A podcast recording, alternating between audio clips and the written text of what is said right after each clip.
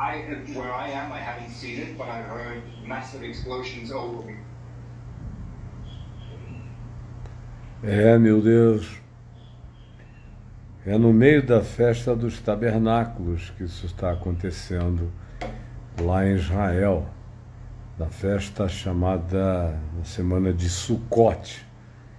E o pai do Alok estava lá fazendo uma cobertura, filmando o festival da festa dos tabernáculos ou festa de Sukkot. E hoje à tarde a gente tinha marcado uma conversa aqui, uma chamada de vídeo para batermos um papo, o Alok e eu. E aí, de repente, explode isso. E obviamente ele está muito aflito e em contato com o pai. Agora mesmo eu acabei de falar com ele. Ele estava com outro pai, com o pai na linha no outro telefone. A situação difícil. Eu conheço essas situações em Israel há muitos anos. Eu comecei lá na época do Yom Kippur e de 74 para cá eu peguei todas as guerras. Em até algumas delas eu estava lá. E como de Sabra e Shetila, eu estava lá no, no extremo norte, no Monte Hermon, e a guerra estava acontecendo do outro lado do Monte Hermon. Então, infelizmente, faz quase 50 anos que eu lido com isso e vejo os meus amigos, tanto judeus quanto palestinos, sofrendo. Porque, na realidade, essa guerra, para quem está de longe, as pessoas ficam pensando que é uma guerra entre Israel e os palestinos. Mas, na realidade, é uma guerra entre o governo de Israel e o grupo terrorista Hamas, que domina a faixa de Gaza, que não foi integrada ao Estado palestino, ao status do, da autoridade palestina que está na região de Nablus. Eles não se integraram de modo que o Estado palestino não fala por todos os palestinos. E o Hamas domina a região mais intensamente populosa de Gaza, e é de lá que eles fazem essa falda, que é uma palavra que tanto em árabe quanto em hebraico significa exatamente a mesma coisa: caos. Falda, falda, falda.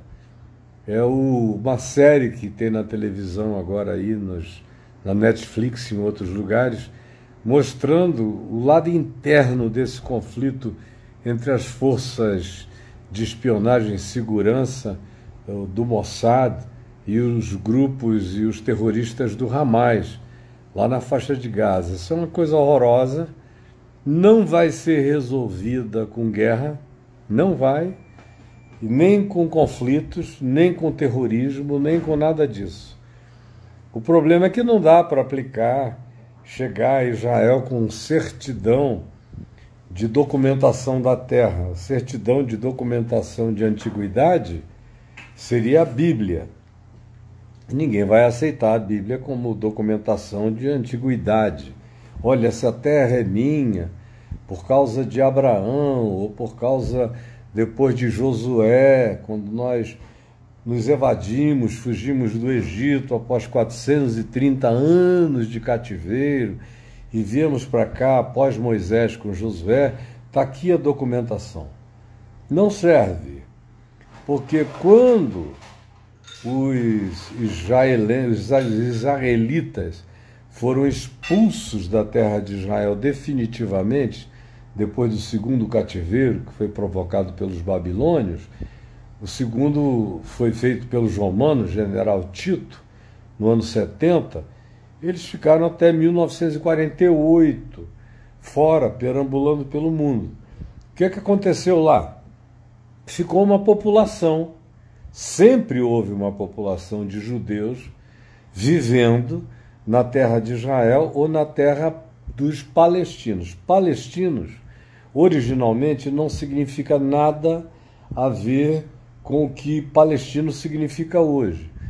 Palestino hoje define o povo que, não sendo judeu, estava na Palestina antes de 1948. E a palavra Palestina é uma derivação da palavra Filistine, que vem de Filístia, que vem de onde vem a palavra e a designação do povo filisteu. De modo que Palestina é apenas uma evolução no tempo do que aquela região passou a ser convencionalmente chamada desde os dias dos romanos.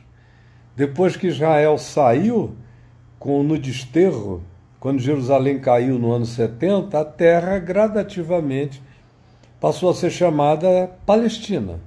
E na Palestina original moravam judeus que nunca foram embora, se esconderam, ficaram e depois do alívio da dominação romana, foram se expandindo, e também o povo árabe que morava lá, que não era gente de nenhum país oficial, até porque a geopolítica que a gente tem da Segunda Guerra Mundial para cá nem sempre existiu.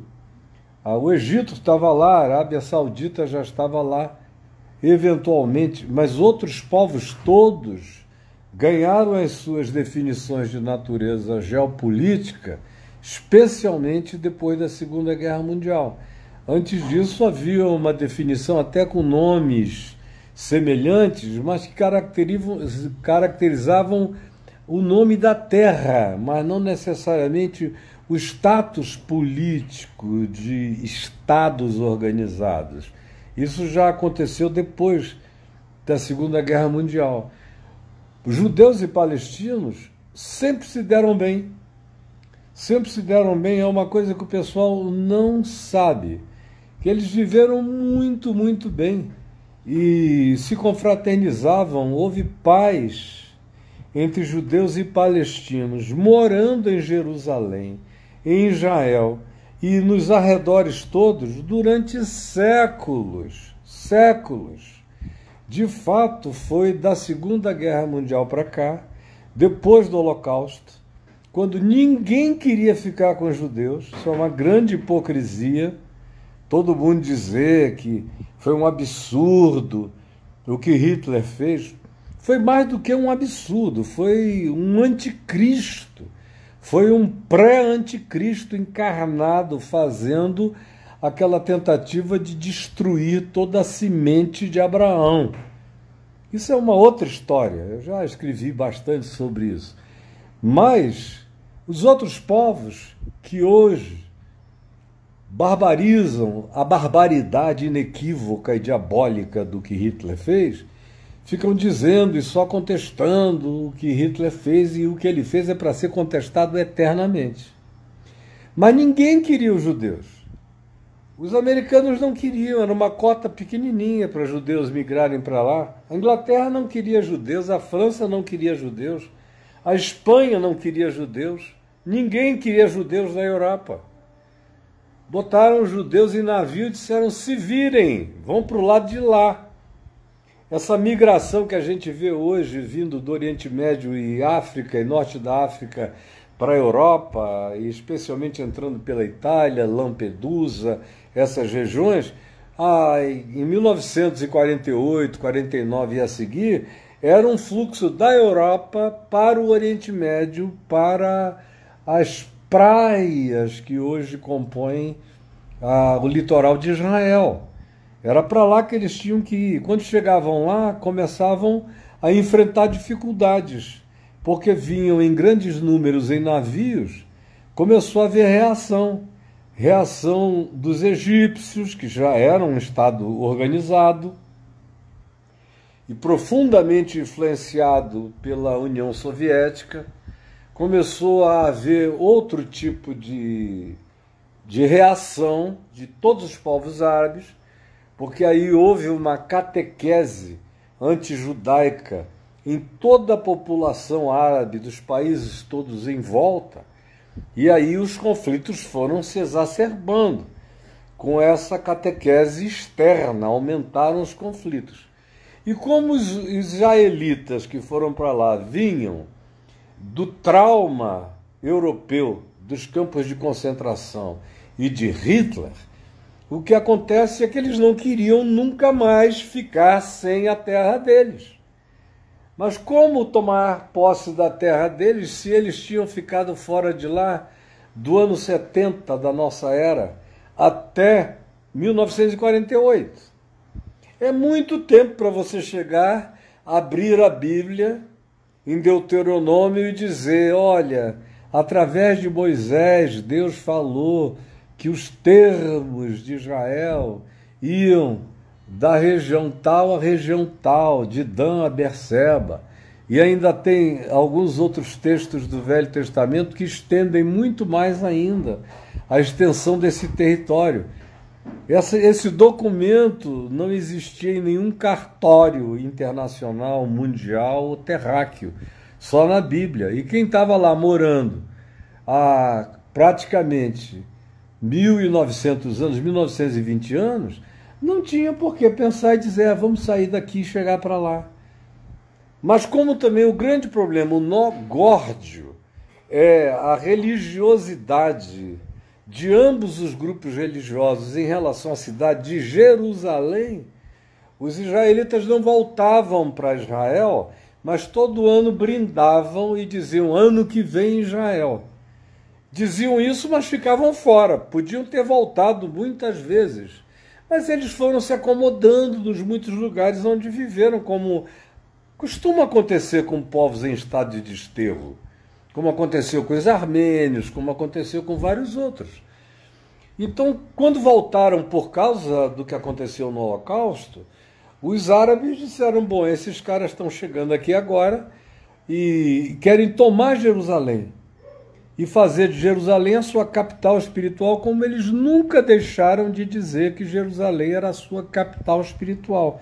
Os judeus e os palestinos e os árabes todos diziam a mesma coisa por causa da presença de Maomé, que o Alcorão diz que Maomé, depois de morto, cavalgou no seu cavalo até o monte do templo, onde era o templo dos israelitas antes, o segundo templo erigido por Herodes o Grande, e que lá teria levantado a sua espiritualidade na presença de Deus no domo da rocha, que é a tradição diz que é a rocha na qual Abraão iria imolar Isaac naquele monte, que seria o monte Morial original. Ao mesmo tempo, no Alcorão, a mesma história da Bíblia dos judeus é contada diferente. Abraão vai com seu filho Ismael, que é filho de Abraão com a escrava Agar, uma egípcia, para oferecê-lo a Deus no mesmo monte, na mesma pedra. Então, a história dos judeus que está na nossa Bíblia tem uma versão, uma narrativa islâmica no Alcorão estão baseados em Bíblias, Bíblia judaica ou Bíblia islâmica, que é o Alcorão, baseados em Abraão, o nó górdio se funde.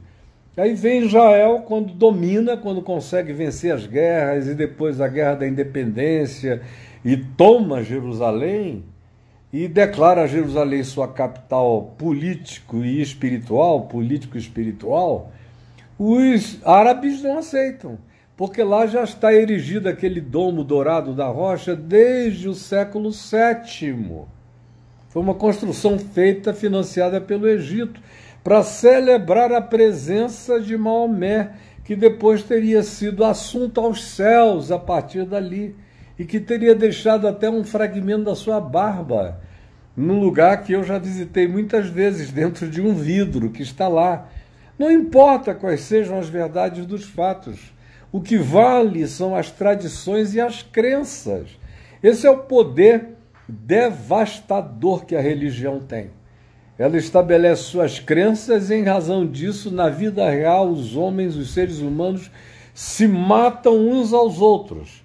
É por isso que, se você abrir aí em Gálatas, no capítulo 4, Gálatas, carta de Paulo aos Gálatas, capítulo 4, você vai ver Paulo dizendo que aquela Jerusalém, essa Jerusalém que eu visito desde os anos 70, por razões históricas, arqueológicas, geográficas e de cultura, sobretudo, eu aproveito para o enlevo espiritual a partir da palavra do evangelho que eu prego e não da localização, porque para fazer o enlevo espiritual a partir da palavra, você não precisa levar ninguém até Israel. Eu levo pela cultura, pela história, pela arqueologia, pela geografia, pela formação do cenário na mente das pessoas para entenderem muito melhor não só a leitura bíblica, mas eu não fico preso só à Bíblia, eu ensino também lá a história subsequente à Bíblia, até os dias de hoje, aonde nós chegamos para ver se esses cidadãos que vão comigo, e já vão desde os anos 70, aprendem alguma coisa sobre o que está acontecendo no mundo, porque outra vez aquela região é também o nó górdio do planeta inteiro do que aconteceu e acontecerá ainda no planeta. A gente está longe de ver o fim dessa história. E a religião vai ser a mantenedora do fim do mundo até o fim do mundo. Ninguém se engane a respeito disso. Essas guerras do final do mundo são todas guerras religiosas. Não é ouro, nem é prata, não é nada disso. As guerras que nos levarão a conflitos cada vez mais exacerbados, são promovidos por crenças de natureza religiosa, por loucura de fanatismo religioso suicida, por amor às pedras, por paixão pelo chão, por patriotismo autodestrutivo e que produz a compulsão tanto da autodefesa quanto da, do extermínio em relação a quem quer que se oponha a isso. De modo que é um conflito horroroso. Vocês de longe aqui, vendo aí os negocinhos, os jornaizinhos, sem saber de nada, o pessoal pega da última situação de guerra e vão discutindo, acordo de Oslo, isso e aquilo, o que, é que fizeram, o que não fizeram. A complexidade do tema é milenar. Isso vem da guerra entre Sara e Agar. Lembram que Abraão era casado com Sara e não teve filhos? E aí Sara, desesperada para dar um filho a Abraão, porque tinha uma promessa que da descendência de Abraão Deus abençoaria o mundo, ela vendo e ficando velha, vendo que não podia ter filhos, o que, que ela fez? Ela pediu a sua escrava egípcia, Agar, que dormisse com Abraão, que virasse concubina dele. E Agar era fértil e jovem, bonita e gostosa, deu logo um filho a Abraão que veio se chamar Ismael, que é o pai de todo mundo árabe. Aí, algum tempo depois, miraculosamente, depois daquela visita dos anjos, de acordo com o livro de Gênesis, Sara ficou grávida e deu à luz ao seu filho Isaque que é considerado filho da promessa, porque a promessa foi feita a Abraão e Sara, do ponto de vista bíblico, do ponto de vista da interpretação judaico-cristã. Mas a vida prosseguiu.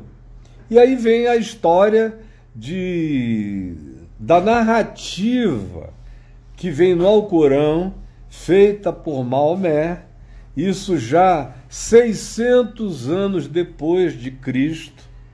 Portanto, muitos milênios, um milênio e meio, mais de um milênio, dois, mais de dois milênios e meio depois de Abraão, três milênios, quatro milênios depois de Abraão, e essa história se ergue para nós.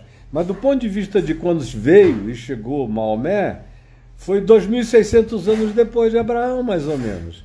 E é dali para frente que os, os muçulmanos, portanto, há 1400 anos, que eles sentem aquela terra como deles também.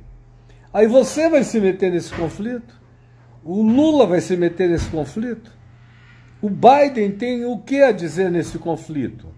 Esse conflito não tem solução, a menos que haja uma desistência radical das crenças da religião. Escute bem, esse conflito não tem solução a menos que se desista dos dois lados das crenças fanatizantes do culto ao chão, ao solo, às pedras, ao lugar, como sendo o lugar onde se deve adorar. É aqui ou é no Monte Gerezim? É em Jerusalém ou é em Meca? Aí vem os judeus e dizem, não, é em Jerusalém.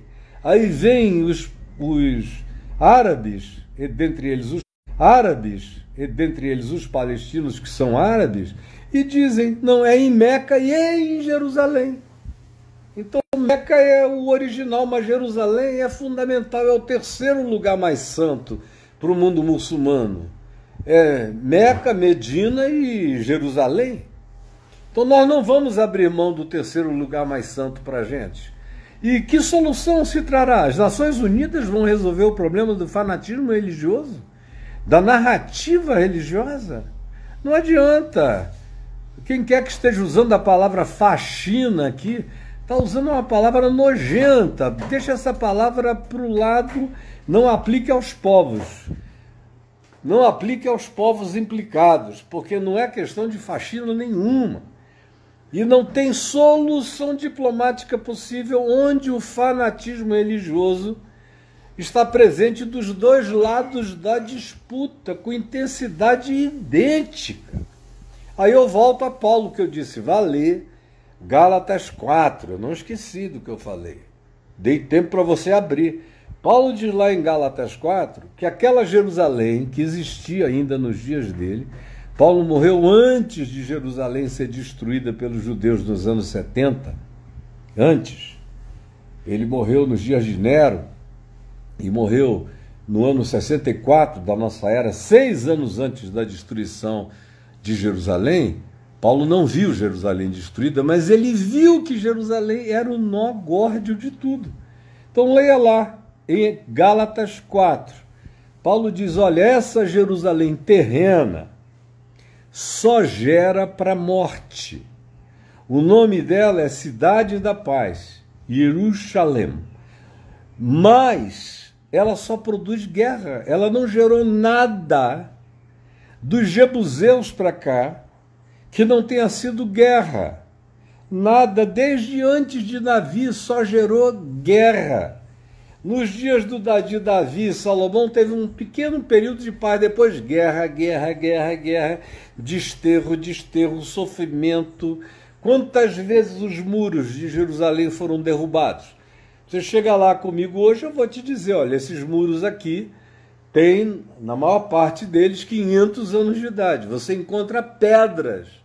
Todavia, dos dias de Salomão, contra uma quantidade de algumas alguns layers e níveis de pedras dos dias de Herodes o Grande, e depois você encontra pedra de todas as outras destruições, até chegar às pedras do muro atual, que é uma construção dos últimos 500 anos. Então, só gerou para guerra. Veja aquele filme Cruzada. Você já viu o filme Cruzada? Ele está longe de contar a história toda e a história das cruzadas, mas ele é uma ótima ilustração desse nó górdio horroroso no qual esses povos se colocaram. E o que vai acontecer é que isso, infelizmente, não tem solução. Mesmo que os israelitas, os israelenses, que é o Estado de Israel, os filhos do Estado de Israel são os israelenses Israelitas é a pessoa de Israel, é alguém de Israel ou da descendência de Abraão que pratica o judaísmo e que nasceu em qualquer lugar do mundo. É o israelita. Agora, quem nasceu na geografia de Israel é israelense. Mesmo que os israelenses invadissem a faixa de Gaza e matassem todos os palestinos, não matou, matassem todos os, os terroristas do Hamas, não os palestinos, os terroristas do Hamas, meu Deus, cada terrorista tem filho e tem neto. Você só vai criando novas e novas e novas gerações. Esse conflito atual já tem 75 anos de existência. Ou seja, os participantes originais dele já morreram. Nós já estamos na quarta geração, na quinta geração do mesmo conflito, que só se exacerba cada vez mais. Então, orai pela paz de Jerusalém, porque do ponto de vista humano, do ponto de vista militar, do ponto de vista político, a gente tem apenas cessações passageiras do embate. Mas o conflito, enquanto Jerusalém for reivindicada como capital religiosa, capital das crenças, capital do culto dos judeus e capital do culto dos palestinos e a terceira entidade mais sagrada do mundo muçulmano, não terá solução. E Paulo profetizou isso em Gálatas 4 antes de Jerusalém cair, antes de os árabes existirem como eles existem hoje, depois do, do, dos anos do século 17 depois de Cristo, depois do advento de Maomé, antes disso tudo, Paulo disse, antes de morrer, ele escrevendo aos Gálatas disse: essa Jerusalém só gera para a morte, não tem chance dela produzir paz e vida. Por isso, Paulo diz: A minha Jerusalém está nos céus. Eu não sou filho da Jerusalém aqui de baixo. Essa Jerusalém aqui de baixo, a Jerusalém dos cultos, das crenças, das teologias, dos fanatismos, das devocionalidades religiosas, só produz escravidão, ódio, guerra, embate. Quem quiser checar, ver se o que eu estou dizendo é invenção minha, ou é o principal fato profético vinculado a Israel foi explicitado por Paulo sem querer, ele nem achou que estava fazendo uma profecia. Ele diz que estava fazendo uma analogia. Analogia relacionada ao fato de que os judeus perseguiam os cristãos. E os judaizantes, que eram os cristãos que não tinham abandonado a lei de Moisés e que queriam transformar todo outro cidadão da terra em cristãos judaicos, e perseguiam a Paulo porque Paulo dizia uma coisa é uma coisa e em Jesus a gente tem outra coisa.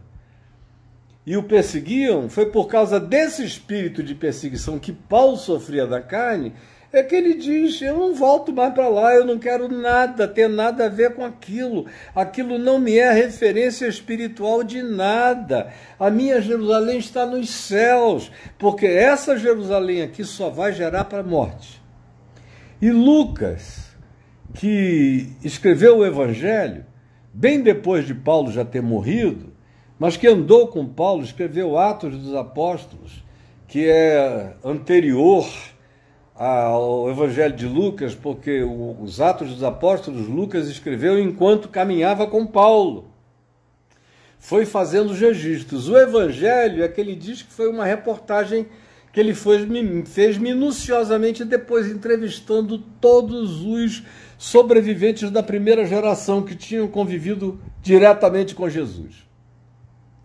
Então, o que Lucas diz do evangelho dele é que Jerusalém seria pisada, pisada, e seria lugar de guerra e de conflito, até que esse aeon dos gentios e da desobediência dos judeus em relação ao Messias que veio e sofreu rejeição e eles não quiseram, viesse a terminar esse aeon, esse tempo que não é caracterizado por dia, mês e ano, é uma era.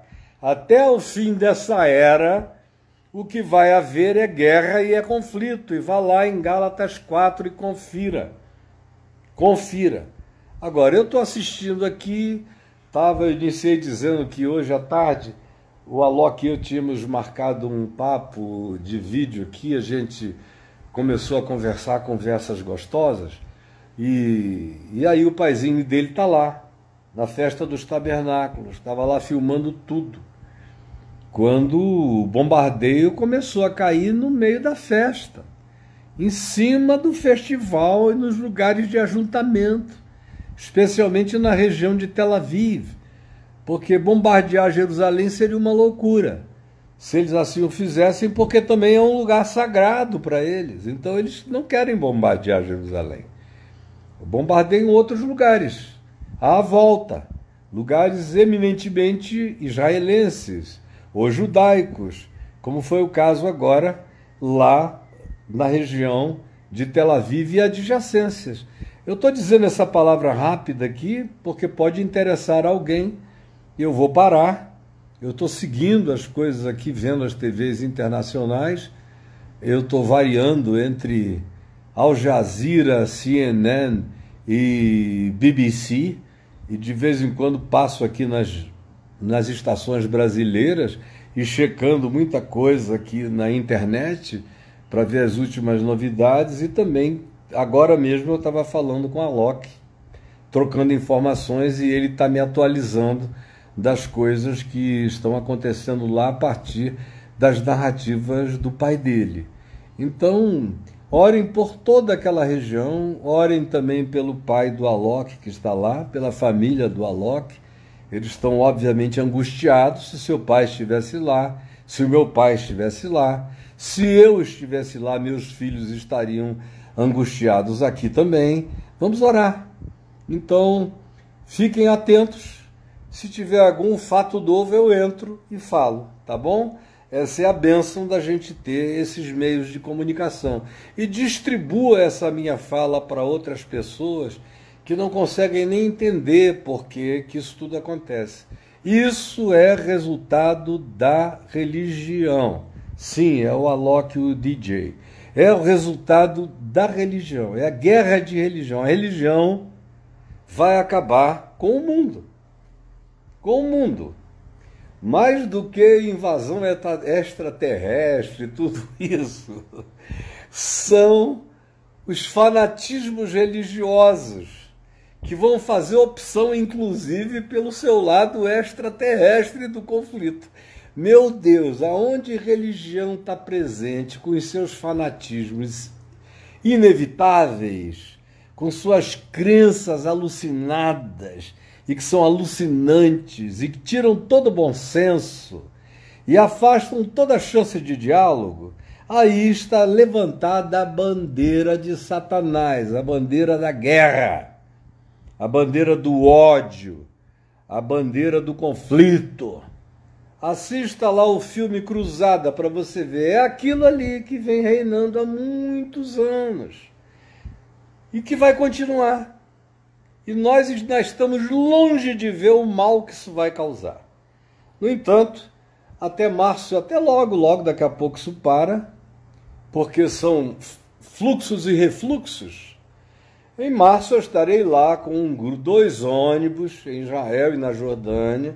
Já estou acostumado. Quem vem comigo não tenha medo de nada.